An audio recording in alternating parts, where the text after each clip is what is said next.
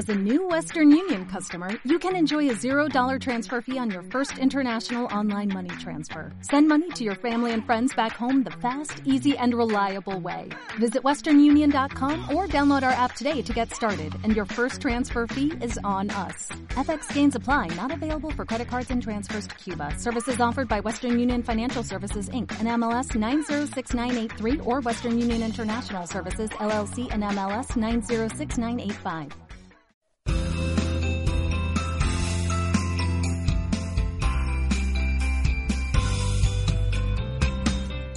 Hola a todos y bienvenidos a Alcalingua Radio L, el programa de Alcalingua Universidad de Alcalá que hacemos para estudiantes y profesores de español como lengua extranjera. Como en cada programa, os traemos noticias y consejos, la sección en la que resolvemos tus dudas con los profesores de Alcalingua y la tertulia con los estudiantes. Así es, Alcalingua Radio L, un proyecto de Alcalingua para aprender y mejorar tu español, estés donde estés, de una manera diferente y participativa. Búscanos como Alcalingua Radio L en Facebook y Twitter y únete a nosotros.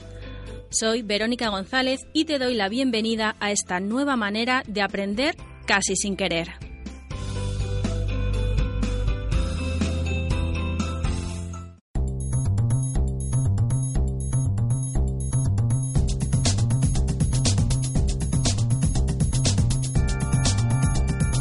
Empezamos el programa con la sección de noticias. Sergio Amate nos trae dos noticias muy interesantes. Hola Sergio. Hola Verónica. ¿De qué vamos a hablar este mes en Alcalingua Radio L? Si hay una obra de teatro típica de estas fechas, es Don Juan Tenorio, una obra escrita por José Zorrilla en 1844 y que se representa cada año en diferentes ciudades de España, como por ejemplo Alcalá de Henares, Vegueta, en Las Palmas de Gran Canaria o Guadalajara. Seguro que conoces el personaje de Don Juan, pero si aún no sabes de qué trata esta obra de teatro, escucha atentamente a Verónica. La obra de teatro está dividida en dos partes. La primera parte empieza en una taberna de Sevilla. Los protagonistas, don Juan Tenorio y don Luis Mejía, se reúnen en la hostería del Laurel, donde un año antes hicieron una apuesta. La apuesta consiste en ver quién es más malvado y mujeriego, es decir, quién está con más mujeres. Ambos llevan una lista donde están anotadas sus hazañas, sus éxitos. Parece que don Juan Tenorio es el ganador, pero le falta una cosa para ganar. Conquistar a una novicia, es decir, una chica que se está preparando para ser monja. Don Juan Tenorio, que es muy valiente, dice que conseguirá a la novicia, y no solo esto, sino que además a Ana de Pantoja, que es la prometida de su amigo don Luis Mejía. Don Juan conquista a doña Ana de Pantoja y después consigue entrar en el convento y raptar a la novicia, que se llama doña Inés. Don Luis descubre que ha conseguido a doña Ana de Pantoja y se va a casa de don Juan. Don Gonzalo, el padre de doña Inés, se entera de que han raptado a su hija del convento y también va a casa de don Juan. Ambos quieren enfrentarse en duelo con don Juan y ambos mueren, y así termina la primera parte. Don Juan se va a Italia.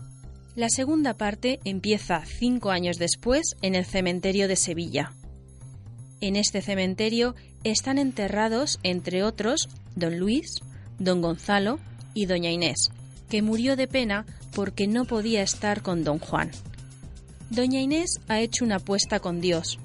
Tiene que conseguir que don Juan se arrepienta antes de morir para salvarse los dos.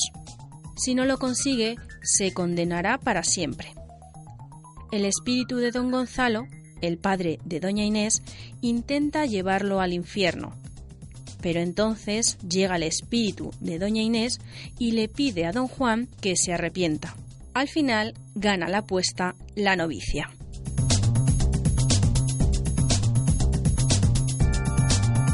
Este mes es el cumpleaños de un escritor español muy conocido, Arturo Pérez Reverte. Seguro que has oído hablar de él y de algunas de sus novelas. Arturo nació en Cartagena, en Murcia. el 25 de noviembre de 1951. Fue reportero de guerra durante 21 años. Aparte de escribir, le gusta mucho el mar y la navegación. Es miembro de la Real Academia Española. Tiene más de 20 millones de lectores en todo el mundo. Muchas de sus novelas han sido llevadas al cine y a la televisión. Verónica ahora nos va a contar de qué tratan algunos de sus libros. Me gustaría hablaros de dos de sus libros más conocidos, Las aventuras del capitán Alatriste y Eva, el último libro que ha escrito. Las aventuras del capitán Alatriste es una colección literaria escrita por el español Arturo Pérez Reverte. Actualmente son siete novelas editadas desde 1996 hasta la actualidad y se basan en las aventuras de Diego Alatriste y Tenorio, un soldado veterano de los tercios de Flandes que malvive en Madrid en el siglo XVII, alquilando su espada a todo aquel que la necesite. Es decir, vive como soldado a sueldo.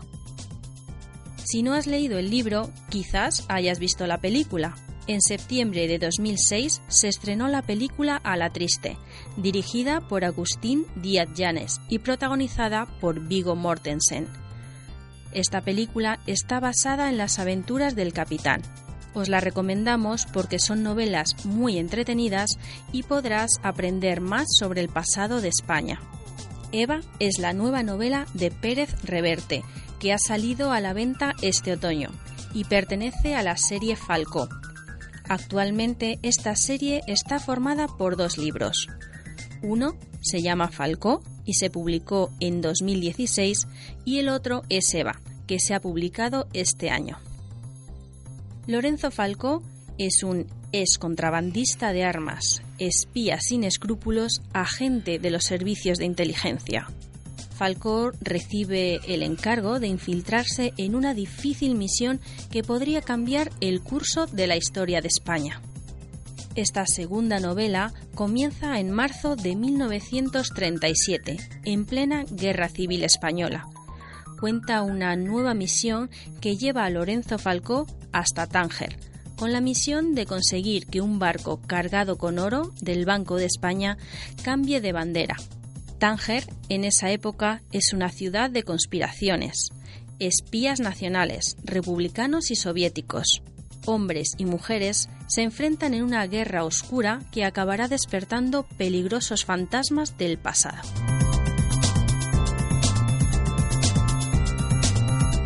Me enamoré de la vida. Es la única que no me dejará si antes hacerlo yo. Pablo Neruda, escritor chileno.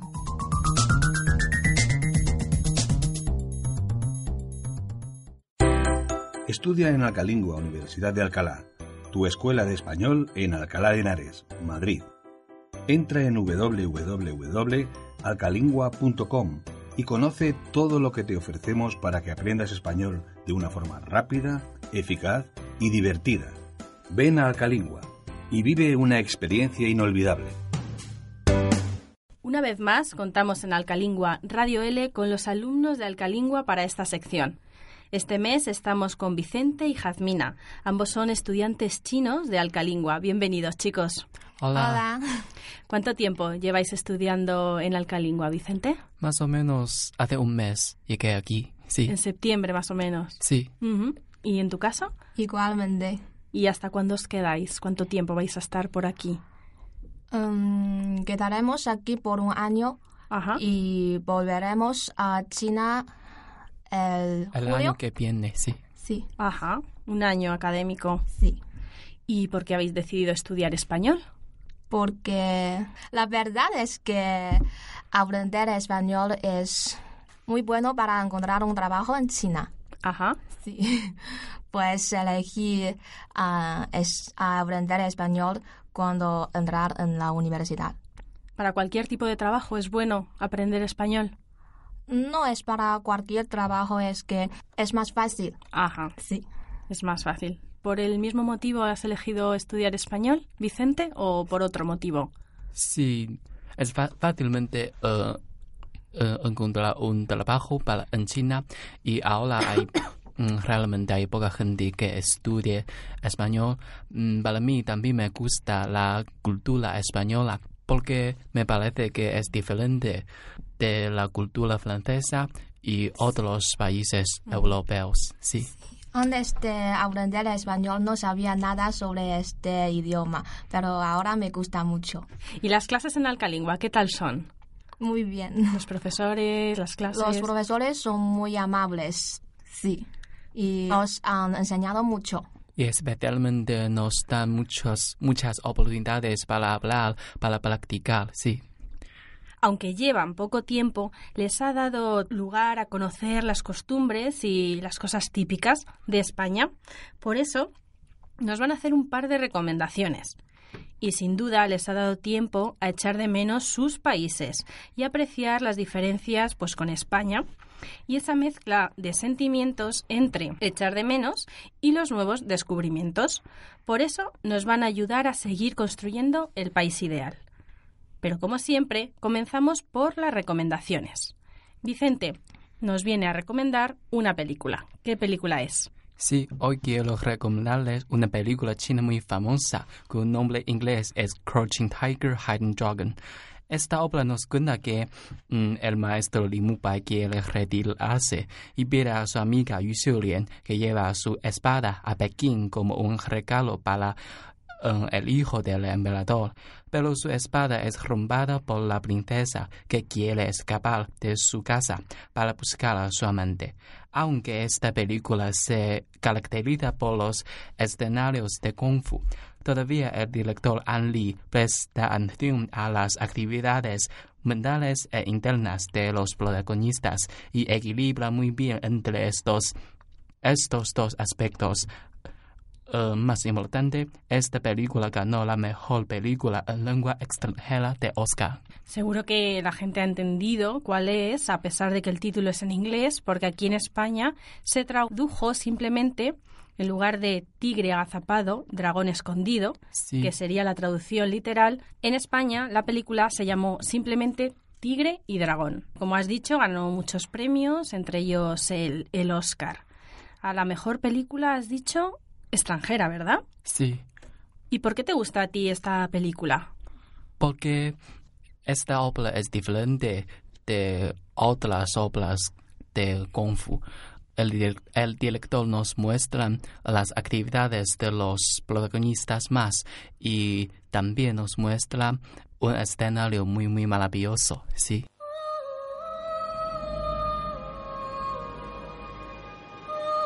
En una tierra majestuosa, en una época de misterio. Un héroe entrega su espada. La espada celestial. Su filo parece limpio, porque hace que la sangre resbale. Una chica cambia su destino. Formarás parte de una familia honorable. Eres afortunada. ¿De veras? Escoger al ser amado y amarlo sin restricciones. Esa es la verdadera felicidad. Y una mujer los une. Tiene que dominar su temperamento. Sabía que vacilarías. Ahora buscará una alumna. ¿Por qué quieres instruirme? Quiero tener un discípulo al que pueda transmitir el arte y los secretos de Udan. Emprenderá un viaje ¡Alto!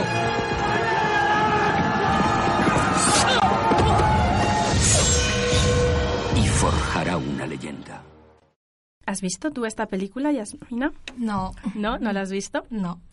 Tú no nos vas a recomendar una película, ¿no? Nos vas a hacer otra recomendación. Sí. Que a ti te recomendaron. Sí. Una profesora. ¿Qué Sí. recomendación es? Ah, pues hoy me gustaría recomendar a todos una ciudad latinoamericana que es la capital de Cuba, La Habana, y también es mi ciudad favorita. Aunque no has estado. No. ¿Y qué es lo que te han contado que tanto te gusta? Um, la verdad es que antes de aprender el español no sabía nada sobre los países latinoamericanos, pero después tengo una profesora cubana y nos presentaba muchas veces y me encanta muchísimo. Y mi pro- profesora me dijo que La Habana era como la China en los años 70 y quiero expe- experimentar eh, este periodo de vida. Sí. O sea, que te gustaría ir, claro. Sí. ¿Y qué te ha contado? ¿Qué te ha recomendado para cuando tú vayas allí? ¿Qué Ah. tienes que visitar o hacer? Mm, Tengo tres cosas interesantes para recomendar. Una es los almendrones. La Habana es una ciudad muy antigua y en La Habana hay mucha- muchos elementos clásicos y uno de los elementos distintivos es los almendrones, o sea, los coches clásicos. Sí, y la mayoría de los coches tienen su origen en Estados Unidos y los estadounidenses los usaban en los años 70, pero los coches siguen funcionando por las calles de La Habana. Sí, y según mi profesora, eh, este tipo de coches se conduce muy lento y su uso principal es para el transporte público. Los taxis, me parece, ¿no? Sobre Sí, todo. Sí, sí, sí. También lo que me atrae La Habana es el malecón haban- eh, habanero. Eh, el, el malecón habanero está compuesto por una carretera a la costa y un larguísimo muro que se, extiende sobre la costa del norte de La Habana. Sí, es un lugar no solo para los turistas, sino también para, para los nativos cubanos. Y por la noche los cubanos se reúnen en el malecón y entre ellos hay como pescadores que están sentados tranquilos, em, los novios que se besan y los abuelos que se charlan y niños que se juegan. Es un sitio para todo el mundo. Sí, y creo que es un sitio muy romántico y perfecto para los novios, porque los novios pueden besarse, abra- abrazarse y charlarse mirando al mar. Ujú. ¿Sabes lo que significa la palabra malecón? Sí. ¿Qué es? ¿Te acuerdas? Es como, es como un alto muro que está al lado del mar para, para impedir los mares. Eso es para proteger que Sí. el agua o las olas vayan hacia adentro, hacia la ciudad. Sí. ¿Qué más te ha recomendado tu profesora? Ah, también quiero recomendar un lugar muy famoso en La Habana que es el Flo- Floridita. Es un bar y restaurante muy famoso porque el conocido escritor Hemingway se acostumbraba a visitarlo con regularidad y su eslogan es la cuna de Daiquiri. Sí, y es... ¿Del qué, perdón? Daiquiri. Es del daiquiri. Sí, sí, sí. De la bebida, del sí, cóctel. una bebida. Y es reconocido como uno de los siete bares más famosos del mundo. Sí. Parece ser que todo lo que Hemingway hacía o visitaba se convertía rápidamente en algo famoso. Sí. Porque aquí también nos pasó con los Sanfermines. A Hemingway le gustaban mucho los Sanfermines de Pamplona y a raíz de eso, pues en muchas partes del mundo se hizo conocida esta fiesta. ¿Y el daiquiri sabes cómo es o qué, cómo se hace el cóctel? Um, no sé cómo se hace, pero he probado daiquiri. No me gusta. ¿No te gustó? Sí. Pues es un tipo de cóctel que se hace con ron blanco y zumo de limón, con lima, azúcar y hielo. Ah, sí. Pero no te gustó. No. Se puede ir al Floridita y pedir otra cosa. Sí. Vale. Pues muchas gracias, Jadmina, por esta recomendación. Ya sabéis que todos los que visitéis La Habana, pues no tenéis que perderos los famosos coches, el visitar el malecón y también el restaurante La Floridita para tomar un daiquiri o lo que sea.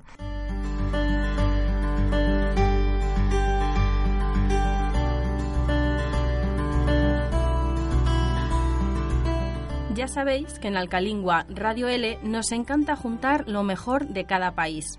Los alumnos, cuando vienen a España, echan de menos cosas de sus países, pero también descubren aquí otras que les gustan mucho.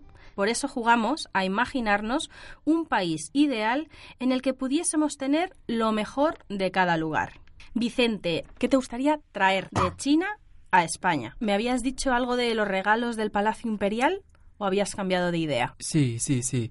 Ah, me gusta traer aquí ah, algunos regalos de, ah, del Palacio Imperial. Este edificio, es- o sea, ya se ha convertido, convertido en un símbolo de la cultura antigua de China. Así que los regalos de este es muy, muy famoso y es muy típico, sí. ¿Y alguno en concreto, algún regalo en concreto que te gustaría traer? Por ejemplo, uh, algunos jarrones pequeños y algunos pintores famosos, sí. Y Jazmina, ¿a ti qué te gustaría traerte a España de China?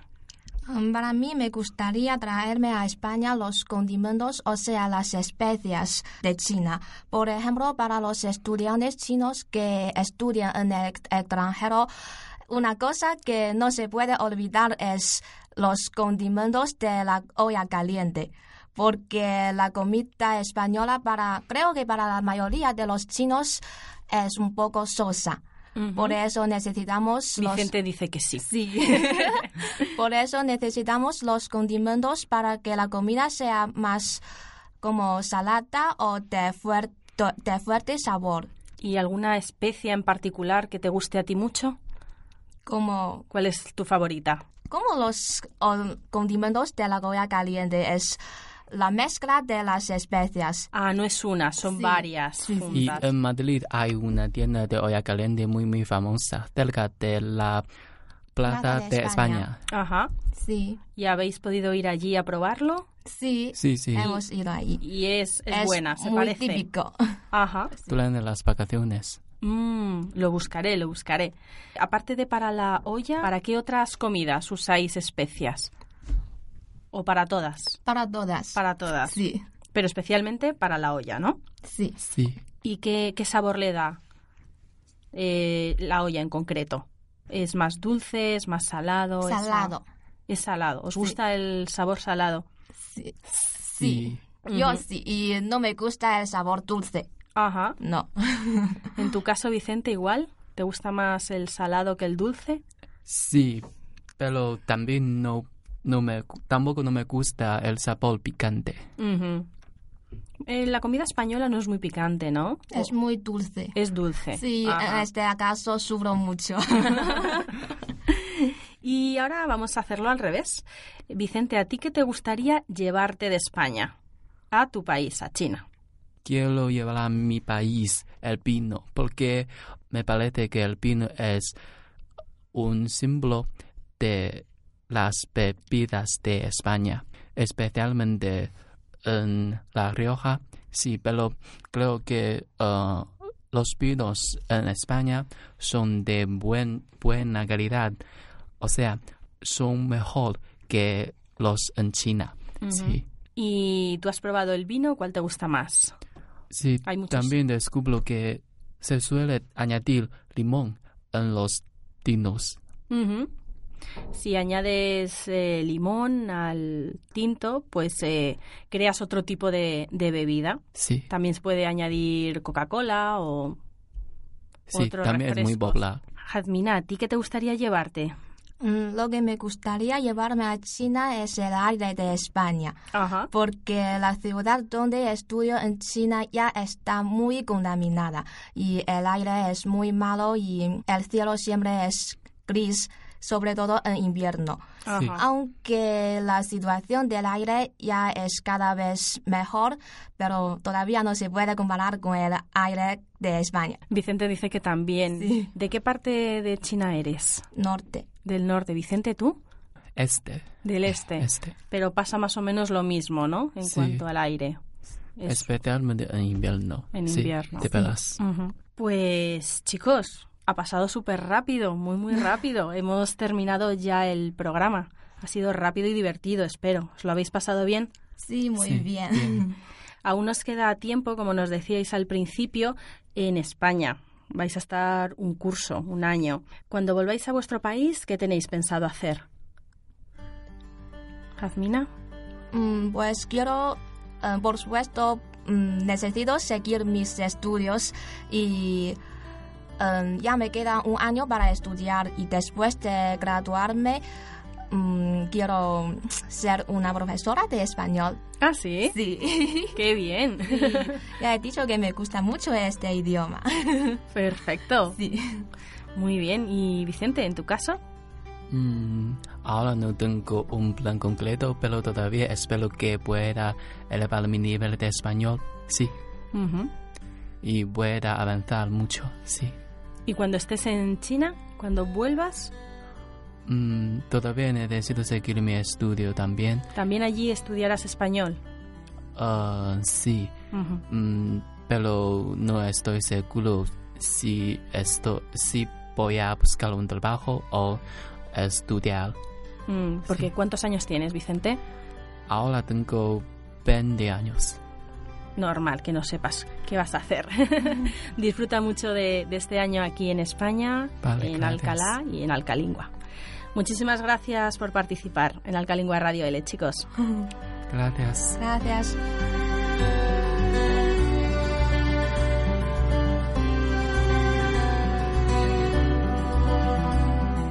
Creo que la vida debe ser una fiesta continua.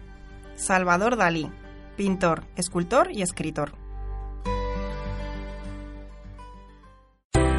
Aprende español desde tu país. Conoce los cursos online de Alcalingua, que te permitirán practicar español desde cualquier lugar. Contarás con un tutor que te ayudará a mejorar de una forma cómoda y eficaz. Entra en www.lavidaenl.com .org y conócelos.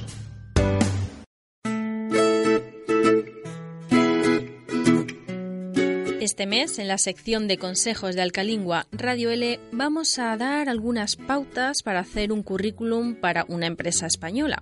Si quieres buscar un trabajo en España, tendrás que hacer uno, ya sea en papel, para entregar en mano a las empresas en las que te gustaría trabajar, como en PDF, para enviarlo por correo electrónico. Piensa que el currículum es lo primero que van a conocer de ti y de tu experiencia. Por eso tienes que hacer un resumen de tus estudios y tu experiencia laboral. Tiene que ser atractivo y llamativo para que la persona que lo reciba quiera conocerte y hacerte una entrevista personal puede que en otro programa os hablemos de consejos para hacer una buena entrevista de trabajo, pero hoy empezamos por el principio, el currículum.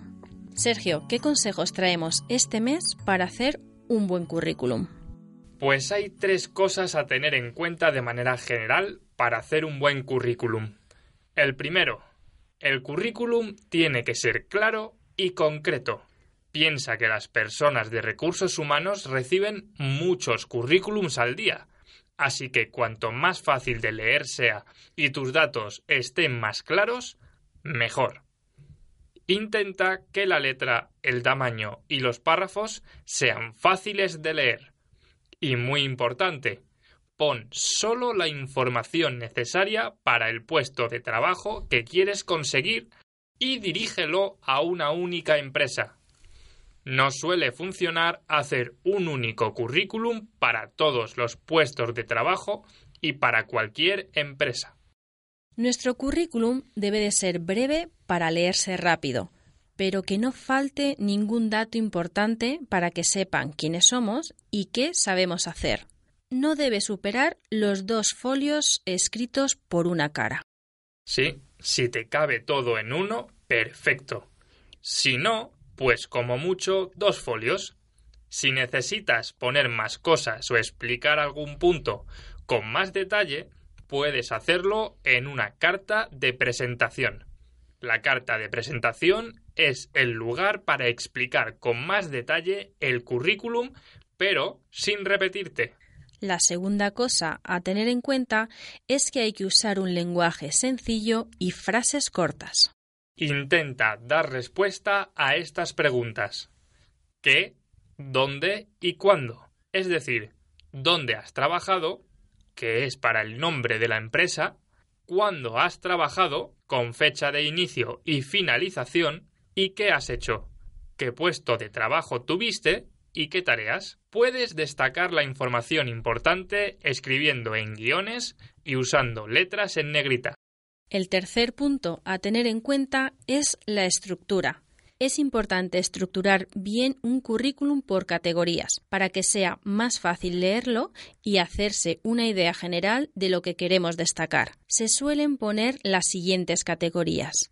Datos personales, formación, experiencia profesional y datos de interés. Vamos a ver cada una de estas categorías. La primera categoría son nuestros datos personales como nombre, apellido, fecha de nacimiento, domicilio, teléfono de contacto, email y páginas web o redes sociales, Facebook, Twitter, Instagram o LinkedIn si queremos. Sí, hoy en día las redes sociales son muy importantes. Muchas empresas te buscan en las redes sociales para conocerte un poco más. Si tienes que elegir una red social para poner tu currículum, la más profesional es LinkedIn. Sergio, ¿y se pone fotografía en un currículum? Poner una fotografía en el currículum tiene su parte buena y su parte mala. La parte buena es que siempre se recuerda más una cara que un nombre. La parte mala es que, por desgracia, pueden descartarte por la fotografía o por no ponerla. Por ejemplo, es importante ponerla para trabajos de cara al público, dependientes, camareros, etc. En otros trabajos no es tan importante la imagen y si quieres, puedes no ponerla. En todo caso, si decides ponerla, tiene que ser una fotografía de carnet en la que salgas con aspecto profesional, no una que te hagas con el móvil en un bar. La segunda categoría es la formación. Sí, aquí tienes que poner lo que has estudiado. Tus títulos académicos de la universidad, por ejemplo, los cursos que has hecho en academias sobre informática, idiomas, etc. Todas esas cosas que hayas estudiado y que creas que sirven para el puesto de trabajo que quieres conseguir. La tercera categoría sería la experiencia profesional. Aquí pondremos los sitios en los que hemos trabajado. Si hemos trabajado en pocos lugares, pondremos todos. Pero si hemos trabajado en muchos, solo pondremos los sitios que tengan relación con el puesto de trabajo que queremos. Recuerda que el currículum tiene que ser claro, breve y personalizado a cada puesto de trabajo. Si estás buscando tu primer trabajo, escribe las prácticas que hayas hecho o trabajos voluntarios. ¿Y cómo se ordena la experiencia profesional? ¿Se pone primero tu primer trabajo o el último trabajo? Buena pregunta. Aquí hay tres opciones. Se puede ordenar por importancia o por orden cronológico ascendente o descendente. Depende de nuestra experiencia profesional en general. Si lo ordenas por orden de importancia, hay que tener cuidado porque Imaginemos que has tenido dos trabajos muy buenos en tu currículum que han durado solo un par de años. Uno empezó en el año 2000 y otro empezó en 2010. Va a quedar raro porque la persona que lo vea va a pensar ¿y qué ha hecho entre un trabajo y otro? Son muchos años. Puedes ordenarlo de manera cronológica, de tu primer trabajo al último. Este orden lo usan sobre todo los jóvenes al principio cuando no tienen mucha experiencia. También puedes ordenarlo de manera cronológica inversa, las últimas experiencias al principio. Y puedes poner el año de inicio, la empresa y el puesto que has desempeñado. Este orden se usa cuando se tiene ya más experiencia porque las últimas suelen ser más importantes que las primeras y es más interesante que aparezcan las primeras en la categoría de experiencia laboral. Así que las mejores opciones son las dos últimas porque romper el orden temporal puede producir confusión en la persona que lee nuestro currículum. Sergio, ¿en los currículums se puede poner cosas que nos gustan o de personalidad para que nos conozcan mejor? Sí, sí se puede poner al final del currículum un apartado que se llame por ejemplo, datos de interés. Y ahí se pueden poner muy brevemente tus aficiones. Deportes, cine, viajes, cosas que tengan que ver con el puesto de trabajo y que le sirvan a la persona que está viendo tu currículum para conocerte un poco mejor. Pero recuerda que también puedes escribir una carta de presentación donde incluir esto y así el currículum no será demasiado largo. Esta sería la cuarta categoría, la de los datos de interés. Volvemos a repetir que un buen currículum no tiene que tener más de dos folios y escrito solo por una cara. Sí, así es.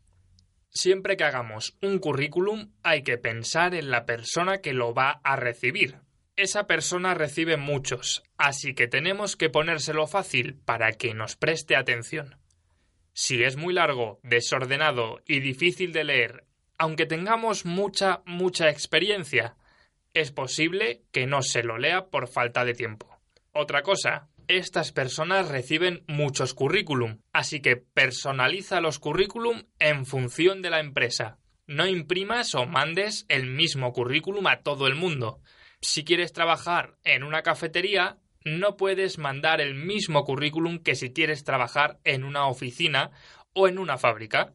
Son trabajos diferentes, pues tu currículum también tiene que ser diferente dependiendo del puesto de trabajo. El objetivo del currículum es conseguir una entrevista de trabajo, así que cuida el diseño y evita las faltas de ortografía. Además, no olvides que se pilla antes a un mentiroso que a un cojo, así que no mientas en tu currículum. Muchas gracias, Sergio. Muchas gracias, Verónica. Os deseamos mucha suerte si estáis pensando en buscar trabajo en España y esperamos que estos consejos os sirvan para ello.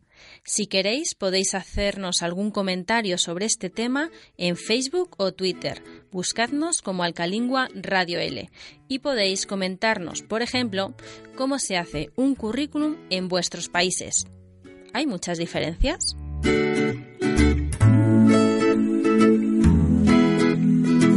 Cinco minutos son suficientes para vivir una vida entera. Así de relativo es el tiempo.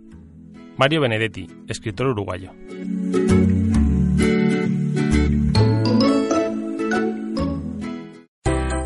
¿Te gusta la enseñanza del español y su cultura a extranjeros? ¿Quieres ser un profesor competente, dinámico e innovador? ¿Quieres obtener un título oficial? En la actualidad hay una gran demanda de profesores de español en el mundo Conoce el máster universitario en enseñanza de la lengua y la cultura hispánicas para profesores de primaria y secundaria de la Universidad de Alcalá. Este máster semipresencial te permitirá obtener la formación que necesitas de una manera integral, flexible y eficaz. Estamos casi casi terminando el programa pero no podemos despedir al Alcalingua Radio L sin la sección en la que resolvemos vuestras dudas con los profesores de Alcalingua. En esta ocasión contamos de nuevo con Alicia Cordón. Hola Alicia. Hola Verónica, ¿qué tal? Alicia en su última visita nos habló de los verbos que cambian de significado, verbos de sentimiento, de influencia o voluntad, de pensamiento, comunicación y percepción. ¿Os acordáis? Si queréis repasarlo, tenéis el programa en esta misma página de iVox. Fue en el programa especial de verano del año pasado. Y en esta ocasión, ¿de qué nos vas a hablar, Alicia? ¿Qué nos vas a explicar? Hoy vamos a hablar de la entonación.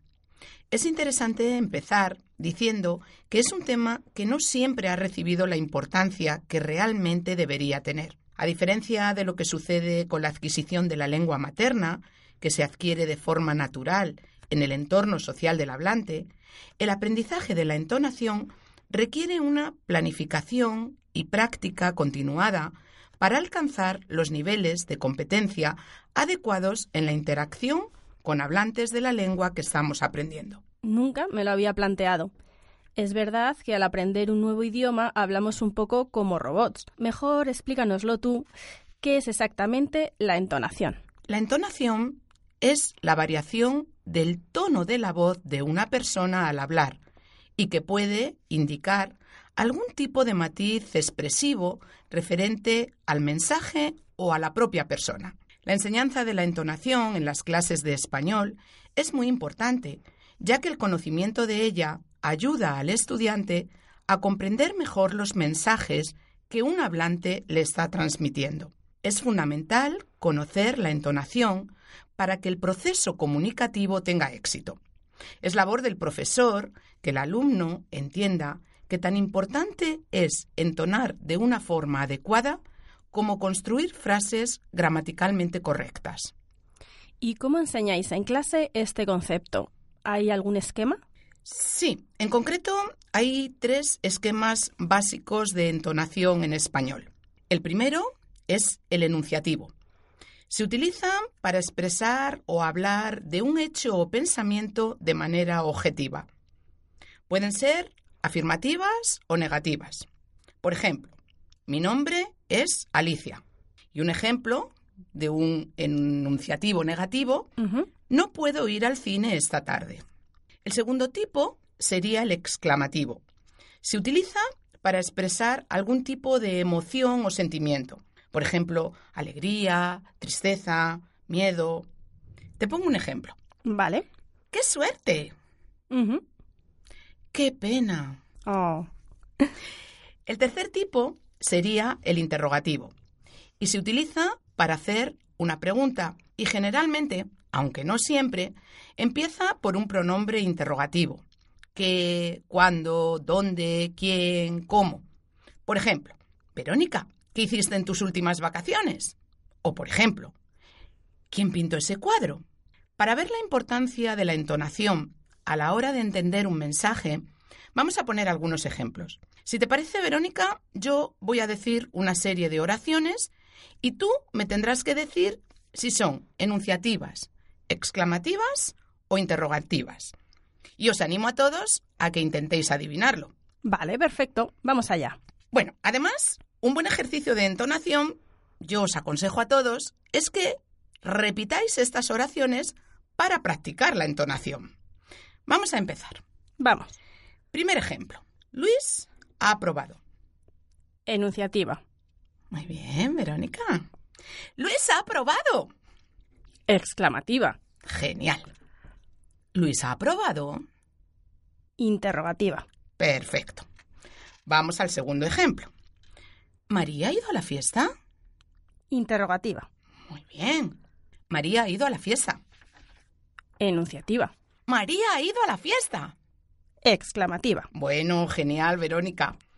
Tercer ejemplo. Mañana no hay clase. Exclamativa. Uy, aquí se ha notado mucho exclamativa, ¿verdad? Mañana no hay clase, ¿eh? Interrogativa. Muy bien. Mañana no hay clase. Enunciativa. Muy bien, Verónica.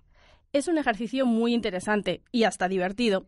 Primero, intentar identificar qué tipo de entonación es y luego parar y repetir las frases para imitar la entonación. Bueno, para finalizar este tema, creo que es muy interesante decir que muchísimas veces la entonación refleja el estado de ánimo de la persona que habla o la intención con la que transmite el mensaje. Es una parte muy compleja de la entonación y que los estudiantes la aprenden fundamentalmente en su convivencia con hablantes nativos con los que pueden vivir multitud de situaciones comunicativas. Es muy importante, una vez más, intentar comunicarse lo máximo posible con todo el mundo, pero especialmente con hablantes nativos en persona, para intentar detectar e identificar esto que nos está explicando hoy Alicia, la entonación. Bueno, Verónica, si te parece, vamos a poner algunos ejemplos para que todos veáis lo importante que es la entonación. Imagina que estás con un amigo y te propone ir al cine. Y él te pregunta, ¿vamos al cine esta tarde? Y tú le respondes, vale, ¿qué crees que significa mi respuesta? Pues significa que estás de acuerdo, que aceptas la propuesta, ¿no? Fenomenal, sí, sí. Y si otro día nuestro amigo nos vuelve a hacer la misma pregunta, ¿vamos al cine esta tarde? Y nuestra respuesta ahora es, vale, en este caso, Verónica, ¿qué le estamos diciendo? Pues en este caso le estamos diciendo que aceptamos ir al cine con él, pero no nos apetece mucho por alguna razón. Por su insistencia, porque estamos cansados, no nos gusta ir al cine. Es más fácil entender la entonación cuando ves a la otra persona, por la cara y los gestos. Así que si lo entendéis y reconocéis la diferencia así sin vernos, es genial. Enhorabuena a todos. Alicia, muchas gracias de nuevo por venir a Alcalingua Radio L a contarnos y explicarnos temas tan interesantes. Yo encantada de estar aquí con vosotros. Y antes de que te vayas, he preparado un ejemplo de entonación. Ahora me tienes que decir tú con qué entonación te lo digo, a ver si lo he entendido bien, ¿vale? Te esperamos en otra ocasión. Mm, Enunciativa. Bien. Te ¿Te esperamos en otra ocasión? Interrogativa. Perfecto. Te esperamos en otra ocasión. Esa me gusta mucho y es la exclamativa. Perfecto, pues entonces nos quedamos con esta. Muchas gracias, Verónica. A ti, Alicia. Hasta pronto.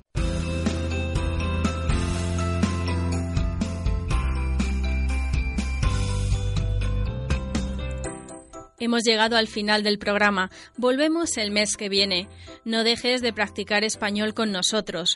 Todos los programas los puedes encontrar en iVoox. Escúchalos cuantas veces quieras. Ya sabes que cuanto más practiques y escuches un idioma, mejor para que lo aprendas. Y si tienes dudas, pregúntanos. Puedes escribirnos en Facebook y Twitter para comentarnos lo que quieras. Búscanos como Alcalingua Radio L. Síguenos, coméntanos lo que más te gusta o dinos qué temas te gustaría que tratásemos para ayudarte a mejorar tu español. Esperamos que te haya sido de utilidad tanto si eres profesor de español como lengua extranjera como si eres estudiante. Saludos de Sergio Amate y de quien os habla, Verónica González. Os esperamos el mes que viene con nuevos alumnos y profesores de Alcalingua para compartir este rato de radio en el que aprendemos todos.